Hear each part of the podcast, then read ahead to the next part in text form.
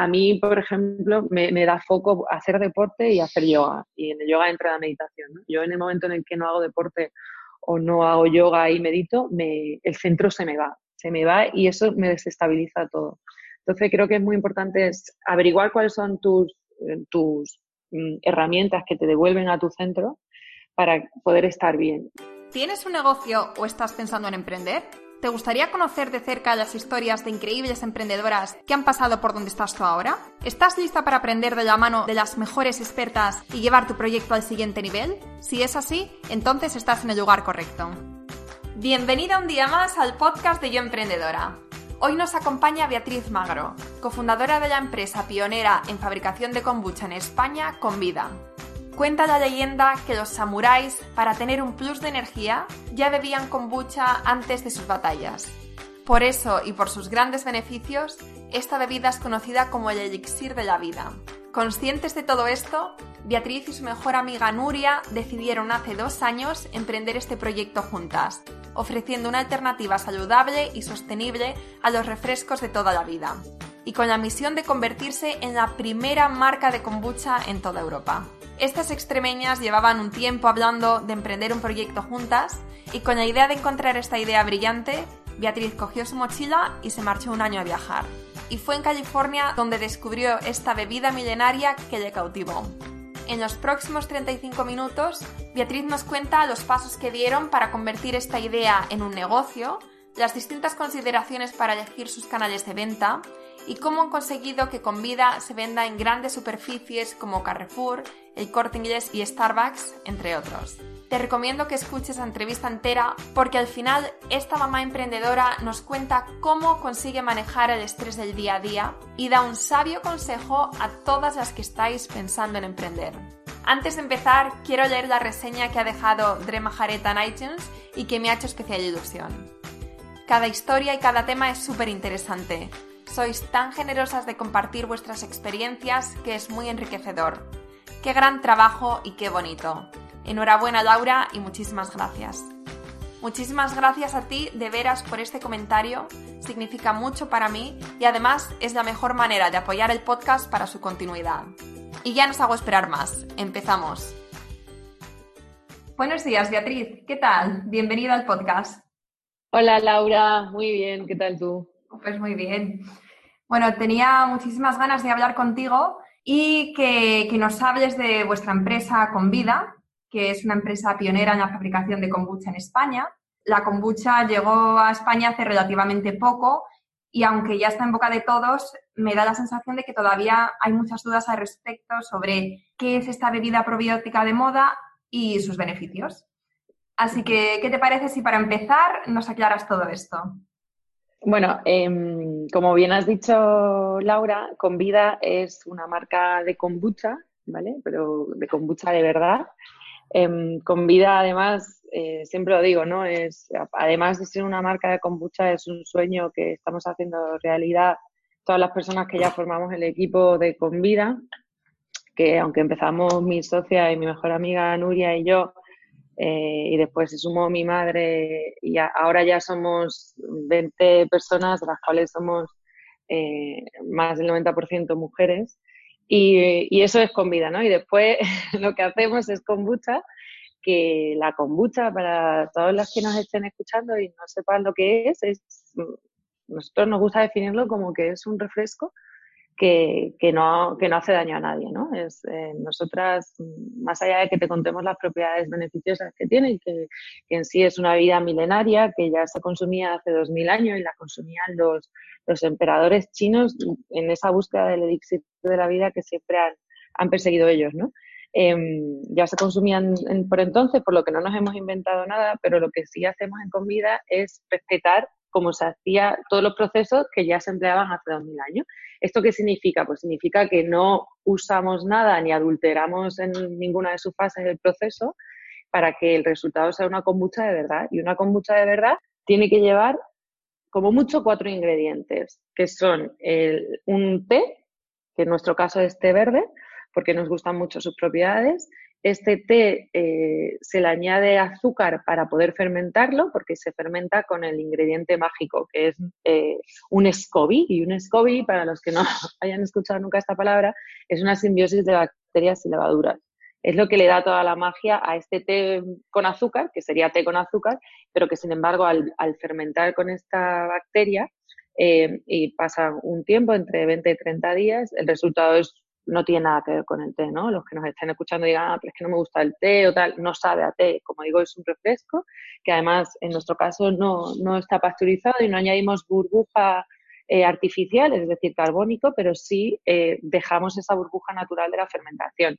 Por lo que es una bebida que se consume en frío. Nosotros una vez que termina la fermentación lo que hacemos es eh, paramos esa fermentación con frío y, en, algunos casos tenemos cinco sabores, eh, cuatro eh, hacemos una doble fermentación en la que añadimos un ingrediente más o dos, eh, pero que en cualquier caso son combinaciones de ingredientes para saborizar. Y eso es, eso es la kombucha. Y, en el caso de comida, así es como lo hacemos, ¿no? Que nos gusta decir que lo hacemos como se hacía de verdad, que es sin utilizar ingredientes artificiales y sin alterar los procesos. Vale. También he visto en vuestra página web que tenéis el certificado IFS. ¿Qué significa este certificado? Bueno, nos hemos caracterizado mucho Nuria y yo desde el principio en tener sobre todo una cosa clara, ¿no? Y me gusta que cuando hablo con los emprendedores, eh, que me rodeo mucho de emprendedores, ¿no? Siempre lo hablamos. Hemos tenido muy claro cuál era nuestra visión y nuestra visión eh, ha sido y sigue siendo ser la kombucha número uno de Europa. Y eso no solo significa eh, pues tener una marca chula, bonita y demás, que también, sino tener principalmente un producto excepcional.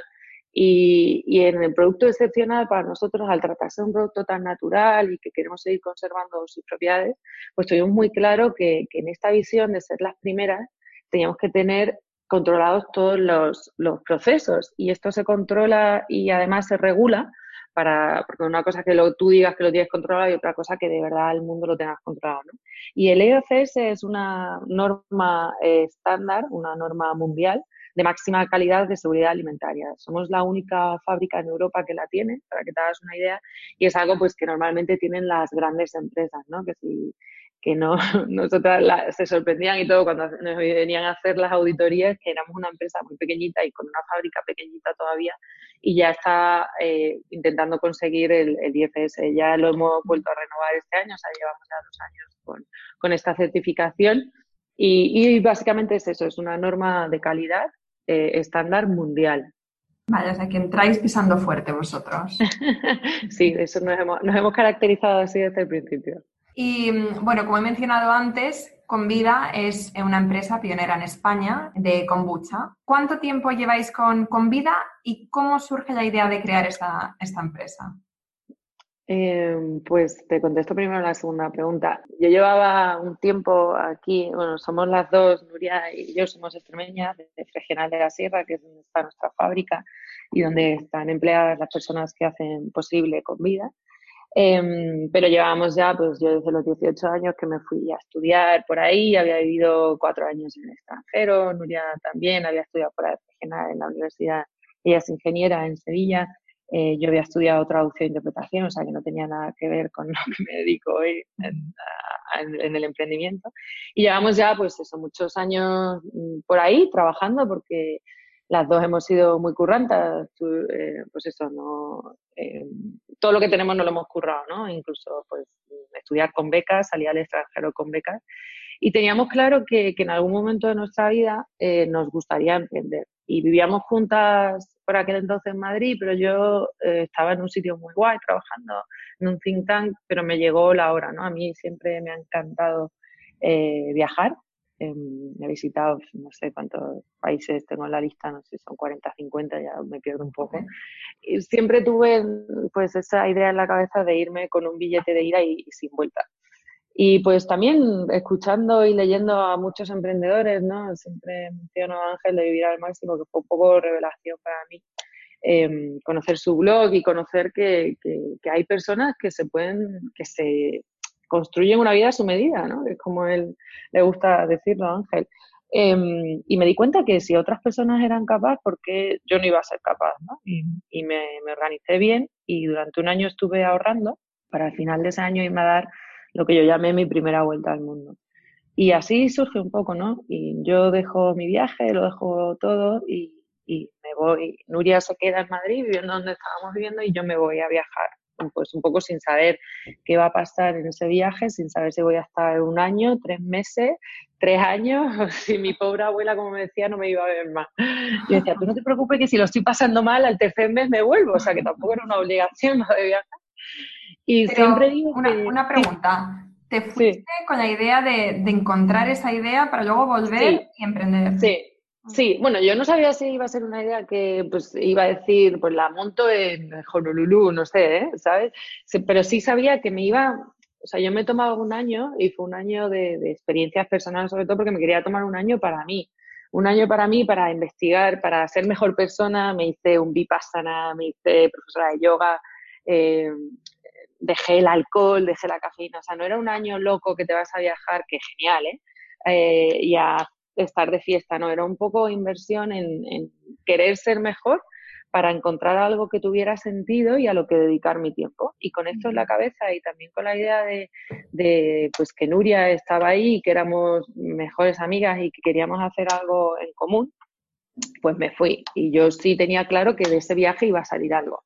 Y siempre lo digo, ¿no? El, el maestro aparece cuando el alumno está preparado y además no, me, no encuentro otra explicación a, a, lo que me pasó, porque yo había vivido en Estados Unidos un par de años, llevaba yendo desde, desde, pues desde que era pequeña, ¿no? A todos los veranos, y, y, la kombucha ya era algo grande en Estados Unidos e incluso en California, donde ya había vivido un año y donde iba a menudo, ya era algo conocido. Y no tiene sentido que yo nunca me hubiera cruzado con la kombucha y que justo en la primera parada de mi vuelta al mundo, que es San Diego, en California, eh, pruebe la kombucha, la conozca, diga, madre mía, como no me he dado cuenta de esto antes, y empiezo un poco como, que ahora lo pienso y, es un poco como, como de broma, ¿no? Yo empecé pues a contarle a Nuria, que ahora es mi marido, oye, yo me voy a llevar esto a España y lo tenemos que llevar porque esto, estoy enganchadísima, esto es lo más, aquí, y un poco como de broma, ¿no? Yo, ah, yo me voy a llevar esto a España, estaba trabajando en una cocina de voluntaria y lo, y lo contaba un poco así, y, y, fue así, o sea, al final apareció la kombucha cuando tenía que aparecer, todo se alineó, Nuria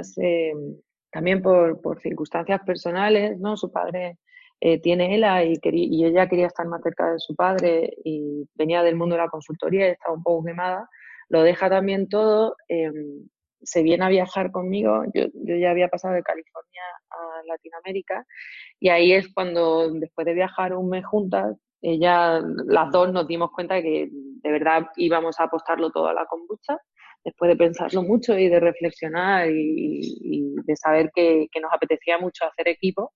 Y ella se vuelve a España, a nuestro pueblo, a Fregenal, y, yo sigo viajando y ella tiene la misión de crear la mejor kombucha, trabajar en la fórmula eh, que haya ahora mismo en el mundo, ¿no? Y se vuelve con esa misión y yo me quedo con la misión de, de crear la marca que amparara esa kombucha y, nuestro plan de expansión. Y así fue, ella se volvió, empezó a trabajar en la kombucha y, yo seguí viajando un año.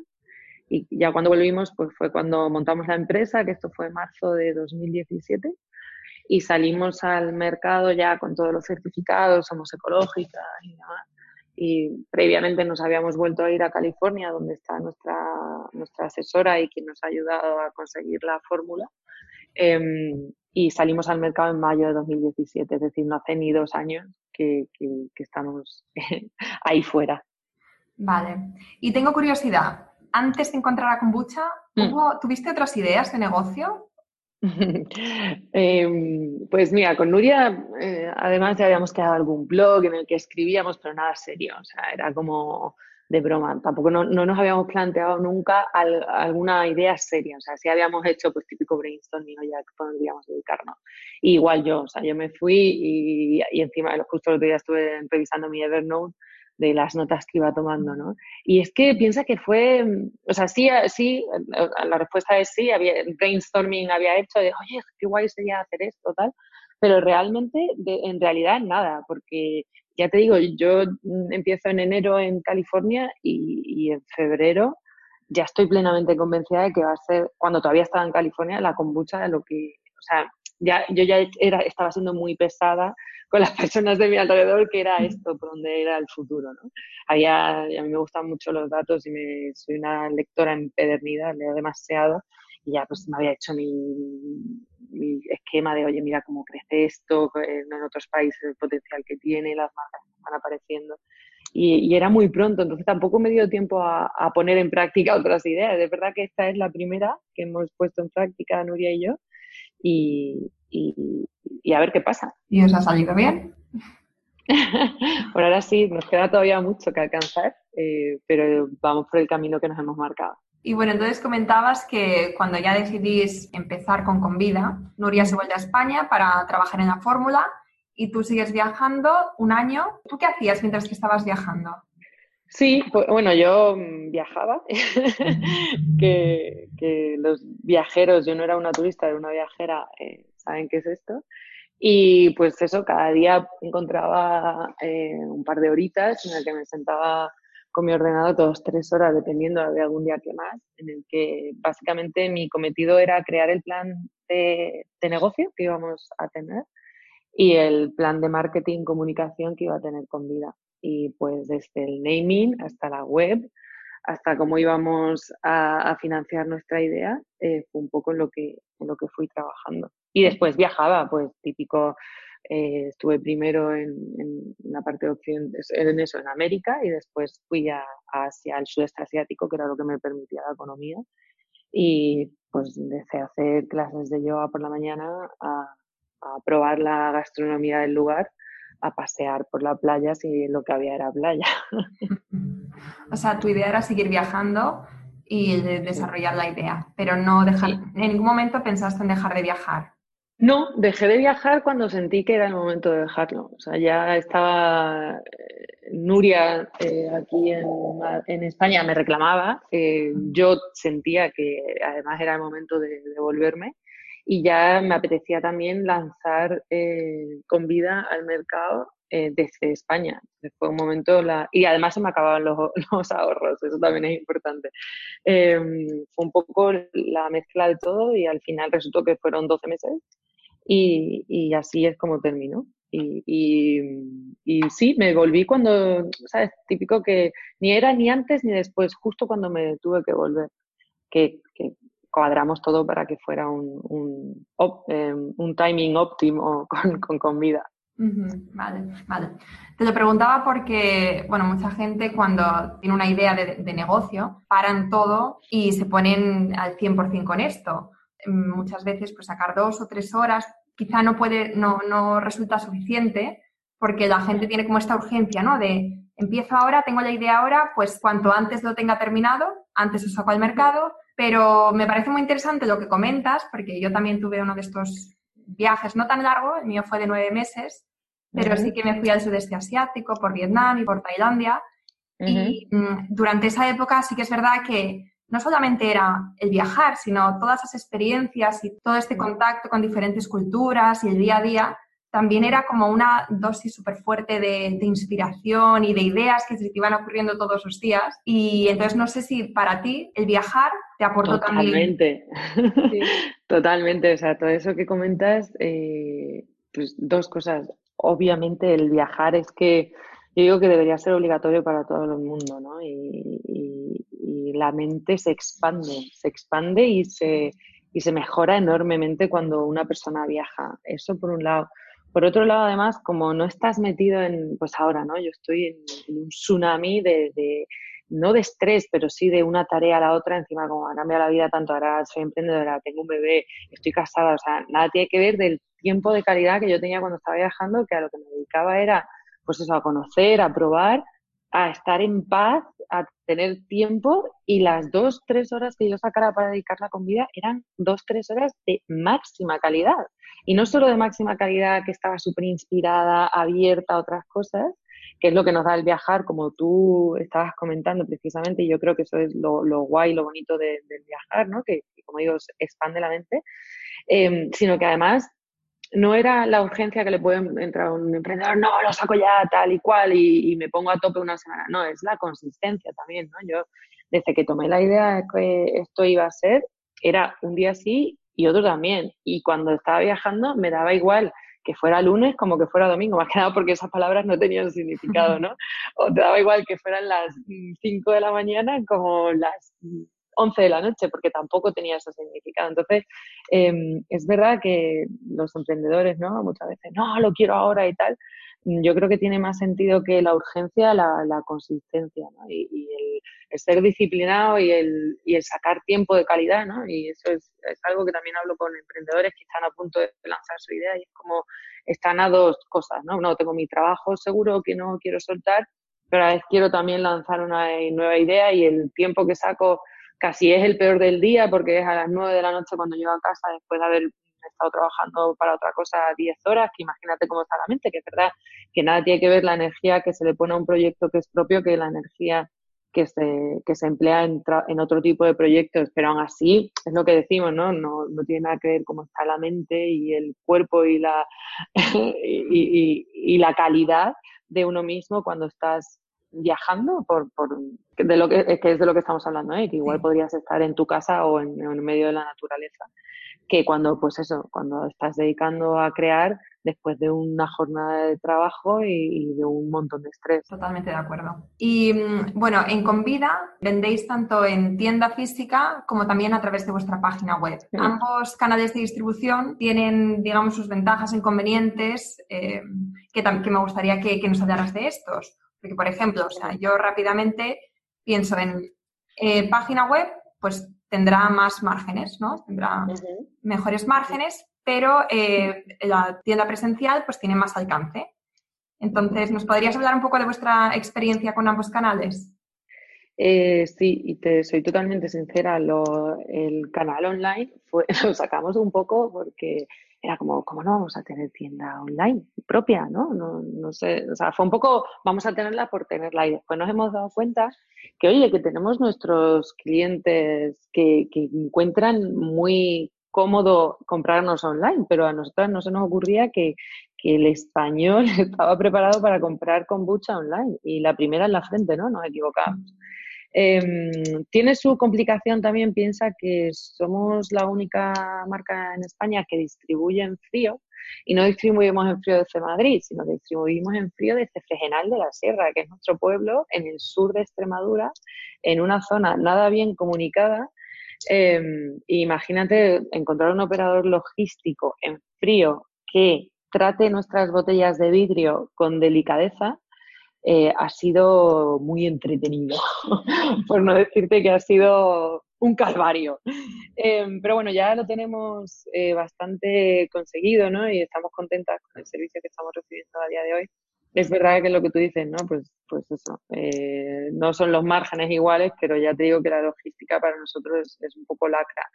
Y después de estar en, en, el canal offline y tener que tomar decisiones de ser, por ejemplo, la primera kombucha que entraba en retail, eh, va un poco también con el posicionamiento como marca que, que hemos querido tener desde el principio, ¿no? Nuria y yo eh, teníamos claro que queremos ser la, y estamos trabajando para ser la primera marca de kombucha en Europa, pero no por ser la primera o por ponernos la medalla, sino porque estamos plenamente convencidas de, que al final tomarte una convida eh, te hace mucho bien, en, en, bueno, te hace mucho bien y además si lo comparas, eh, puedes sustituir eh, un refresco eh, que estés consumiendo a día de hoy por una convida, eh, tu vida va a mejorar. Y con esa, con esa visión que tenemos de mejorar la vida de las personas, que es lo que principalmente nos, nos impulsó a poner este proyecto en, en marcha, ¿no? Nos, las dos somos muy sanas, yo soy una una friki de la alimentación, de la nutrición, eh, y, y, es lo que además nos cuentan nuestros clientes, ¿no? Que cómo su vida cambia ahora que han introducido la kombucha. Y, y eso fue un poco lo que nos movió a, a, a, elegir el tipo de canal offline, y offline me refiero a toda la distribución, donde queríamos estar, ¿no? Y también uno de nuestros movimientos, pues somos, acabamos de bajar un poco el precio de nuestras botellitas para hacerlo más accesible a más personas, tenemos claro que vamos a hacer la, competencia a grandes marcas de refrescos que hoy operan en el mundo, con el objetivo de ya está bien que estas grandes marcas nos metan nos metan mierda. Ya el consumidor es mucho más consciente y ya se han pasado. Y oye, aquí está con vida para, para plantarle cara a, esos, a esas marcas y para, sobre todo, ofrecer una alternativa muy sana y, y que encima sienta bien y está todavía más rica que esos refrescos. Sí. Y es lo que tú dices, eh, tener una alternativa, porque muchas veces vas a un bar, vas a una cafetería y realmente las alternativas de refresco pues varían de, bueno, de las grandes marcas que todos conocemos. Pero así, con mucha embotellada es verdad que, que no lo había visto hasta que hace poquito fui a Starbucks y me llevé una grata sorpresa al ver que kombucha pues estaba ahí en Starbucks. Sí. Em, eh, lo, de, Starbucks fue un poco así, ¿no? Oye, mm, como una marca tan molona, ¿no? Eh, no está ofreciendo algo que sea sano, que sea cool, porque es una marca cool, y que esté rico. Es guay. Es guay sobre todo por lo que tú dices, porque tiene mucho alcance.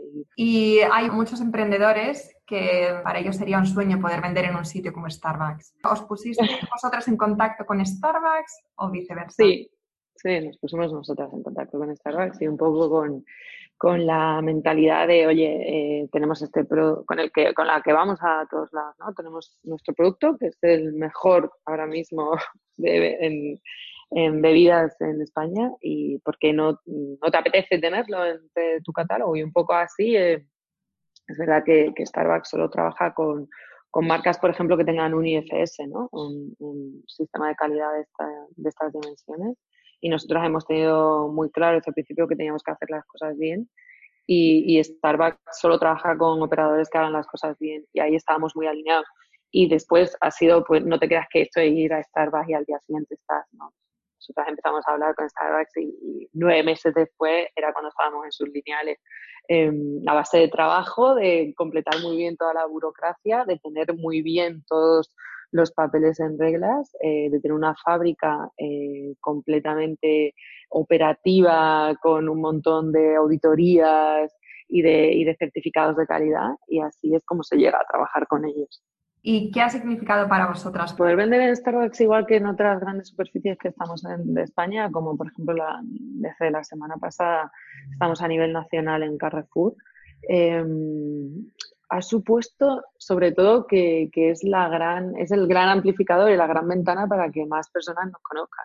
Y yo que estoy súper orgullosa y contenta y así va a seguir siendo, hacer nuestra kombucha de Fregenal, eh, pero siempre digo de Fregenal al mundo, ¿no? Porque si nos quedáramos en Fregenal y Extremadura, el sueño que tenemos Nuria y yo eh, no lo podríamos cumplir, ¿no? Que es, que es mejorar la vida de muchísimas personas, no solo de los de los 5.000 habitantes de nuestro pueblo.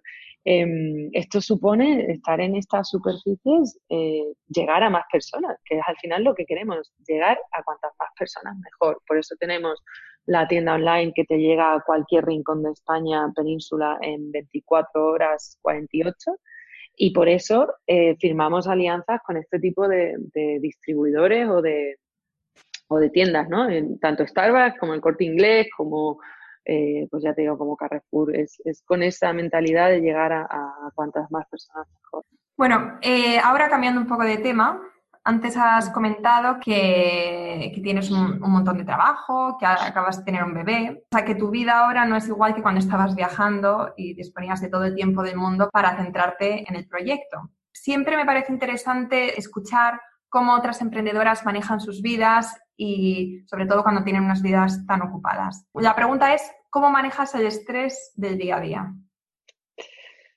Pues es algo que yo misma cuando me paro a reflexionar sobre ello, Laura, es un temazo, ¿no? Porque tú piensas que yo hace pues, dos años y medio lo que tenía era mi mochila, que además iba bastante vacía. Yo lo, doné todo antes de irme de viaje, no tengo casa, no tenía, bueno, lo único que tenía era un piano que ya está en casa de mis padres porque he estudiado piano toda mi vida, pero era la única posesión de valor que tenía. Em, ropa, pues la tiré, la doné, la que no era para tirar y, y me fui con una mochila bastante pequeñita eso sí, con mi ordenador y con el iPhone, que son mis herramientas, y, y iba, bastante liviana, ¿no? iba ligera. Y era lo que tenía hace dos años y medio, mi mochila con un montón de experiencias, eh, había tenido un montón, y con un gran sueño que era con vida. dos años después, si me llegan a decir, pues eso, ahora tengo una, una empresa en la que somos 20 empleados, eh, me casé en, la última parada de mi, de mi viaje, eh, eh, a los tres meses de llegar a España me quedé embarazada y pues mi bebé ya tiene 15 meses. Y, lo que me ha cambiado la vida, pues imagínate, ¿no? O sea, llevar una mochila, imagínate la mochila tan, tan grande que tengo ahora. Y es verdad que, es muy cañero que, que, la vida cambie tanto en, en, tan poco tiempo. ¿Y cómo me organizo? Pues voy aprendiendo, tengo que decir que voy aprendiendo día a día, ¿no? Y yo he sido bastante madre primeriza y además eh, soy muy cañera, ¿no? Y me meto mucha caña a mí misma y, y, esto también juega malas pasadas, pero cada día se coge más ritmo y después siempre lo digo, em, yo ni soy una superwoman eh, ni pretendo serlo y todo lo que estoy consiguiendo es porque em, eh, aparte de trabajar mucho, que eso obvio, y de trabajar cuando nadie tiene ganas, también de, saber pedir ayuda cuando, cuando tienes que pedirla, ¿no?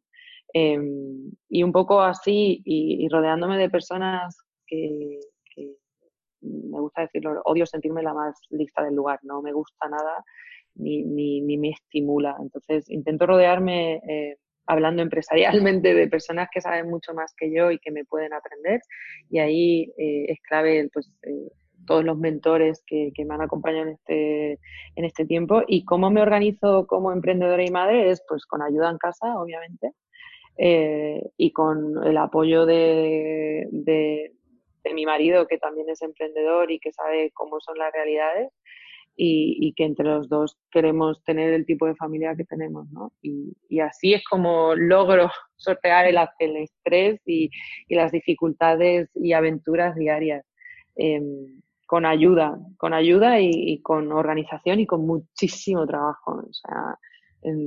Esto no es, no, mi jornada laboral dura ocho horas, no, yo me acuesto pensando en comida, me levanto pensando en comida y, con, y lo mismo con la maternidad, ¿no? Las que me estén escuchando que son madres, pues lo saben, o sea, tú es algo que no puedes desligar de tu vida, ser madre, más si eres madre primeriza como soy yo, totalmente inexperta y novata, y eh, así, así, y aprendiendo a diario, ¿no? y, y intentando mejorar. ¿Y tienes alguna técnica para mantener el foco? Porque claro, con tantas cosas, cuando llega el momento de trabajar, mm, muchas veces cuando tenemos una lista de tareas que son interminables o queremos hacer esto y luego al, mismo tiempo sabemos que tenemos que hacer otra cosa y luego llega un email y luego tal.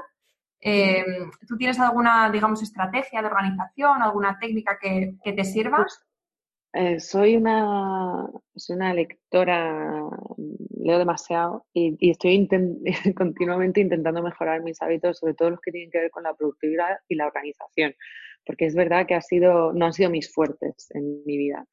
Y ahí, técnicas que tenga, pues em, eh, no, eh, lo que tú dices es muy, muy importante, ¿no? No perder el foco. Y, yo trabajo mucho con prioridades, ¿no? Me hago mis prioridades semanales y después las bajo a, a diario, ¿no? Y lo de no querer abarcar, eh, no querer hacerlo todo, ¿no? Porque quien quiere hacer todo al final no hace nada. Y me sirve mucho y me he dado cuenta en esta última etapa de mi vida que, oye, no me voy a poner 30 cosas en la lista de hoy porque de verdad tengo que hacer, bueno, tengo que hacer 30, pero las que voy a poder van a ser, las que voy a poder hacer son tres. Entonces, voy a poner esas tres, las voy a hacer bien y me voy a quedar tranquila y, ir a lo de verdad, eh, a lo esencialmente importante, ¿no? Eso, eso me vale mucho. Y después, algo que, que, también para mí me ayuda a, tener foco y a estar centrada en, en, estar bien, que yo creo que una madre emprendedora lo que tiene principalmente que hacer es estar bien, porque si una misma no está bien no va a poder cuidar de los demás y de los demás puede ser tu bebé o puede ser tu empresa. Eh, a mí, por ejemplo, me, da foco hacer deporte y hacer yoga. Y en el yoga entra la meditación. Yo en el momento en el que no hago deporte o no hago yoga y medito, me, el centro se me va. Se me va y eso me desestabiliza todo.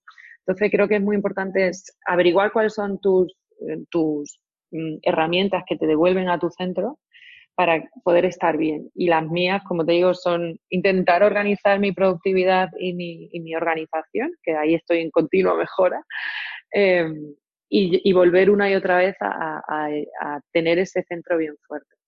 Y bueno, ya estamos terminando, pero mm, antes de finalizar la entrevista, me gustaría hacerte dos preguntitas así muy, muy breves. Una sería que des un consejo a todas las emprendedoras que te están escuchando ahora. pues, em, a ver, esto no me lo esperaba.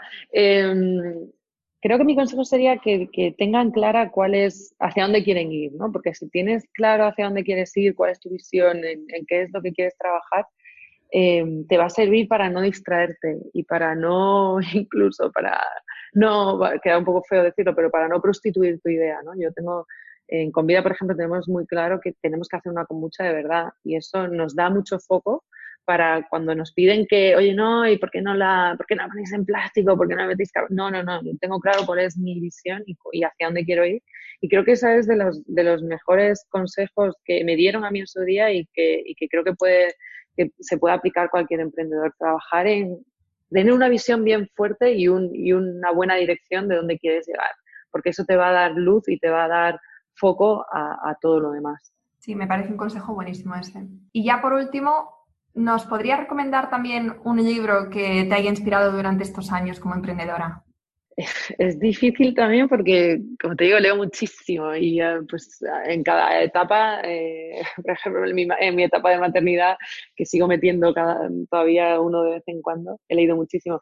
Y como emprendedora, también, pues ahora estoy leyendo eh, The Hard Things About Hard Things de Horowitz, que está más enfocado en emprendimiento de, de tecnología, pero que me está gustando bastante sobre todo para empresas que están creciendo y se ven con, retos em, diarios y este, el autor los, los, los explica no, no de una manera académica, sino cómo le pasaba él y cómo los enfrentó. Pero creo que incluso antes un poco de ser emprendedora y que me sirvió a mí un poco para, para saber que me quería dedicar a esto, es un libro muy sencillo, eh, probablemente muy recomendado, que es El hombre en busca de sentido, de Víctor Frankl, Em, que a mí me ayudó y me sirvió para, oye, es verdad que, a lo que te, dediques, eh, que tenga sentido para tu vida, porque si tiene sentido vas a encontrar todas las herramientas que te hagan falta para, para hacerlo realidad.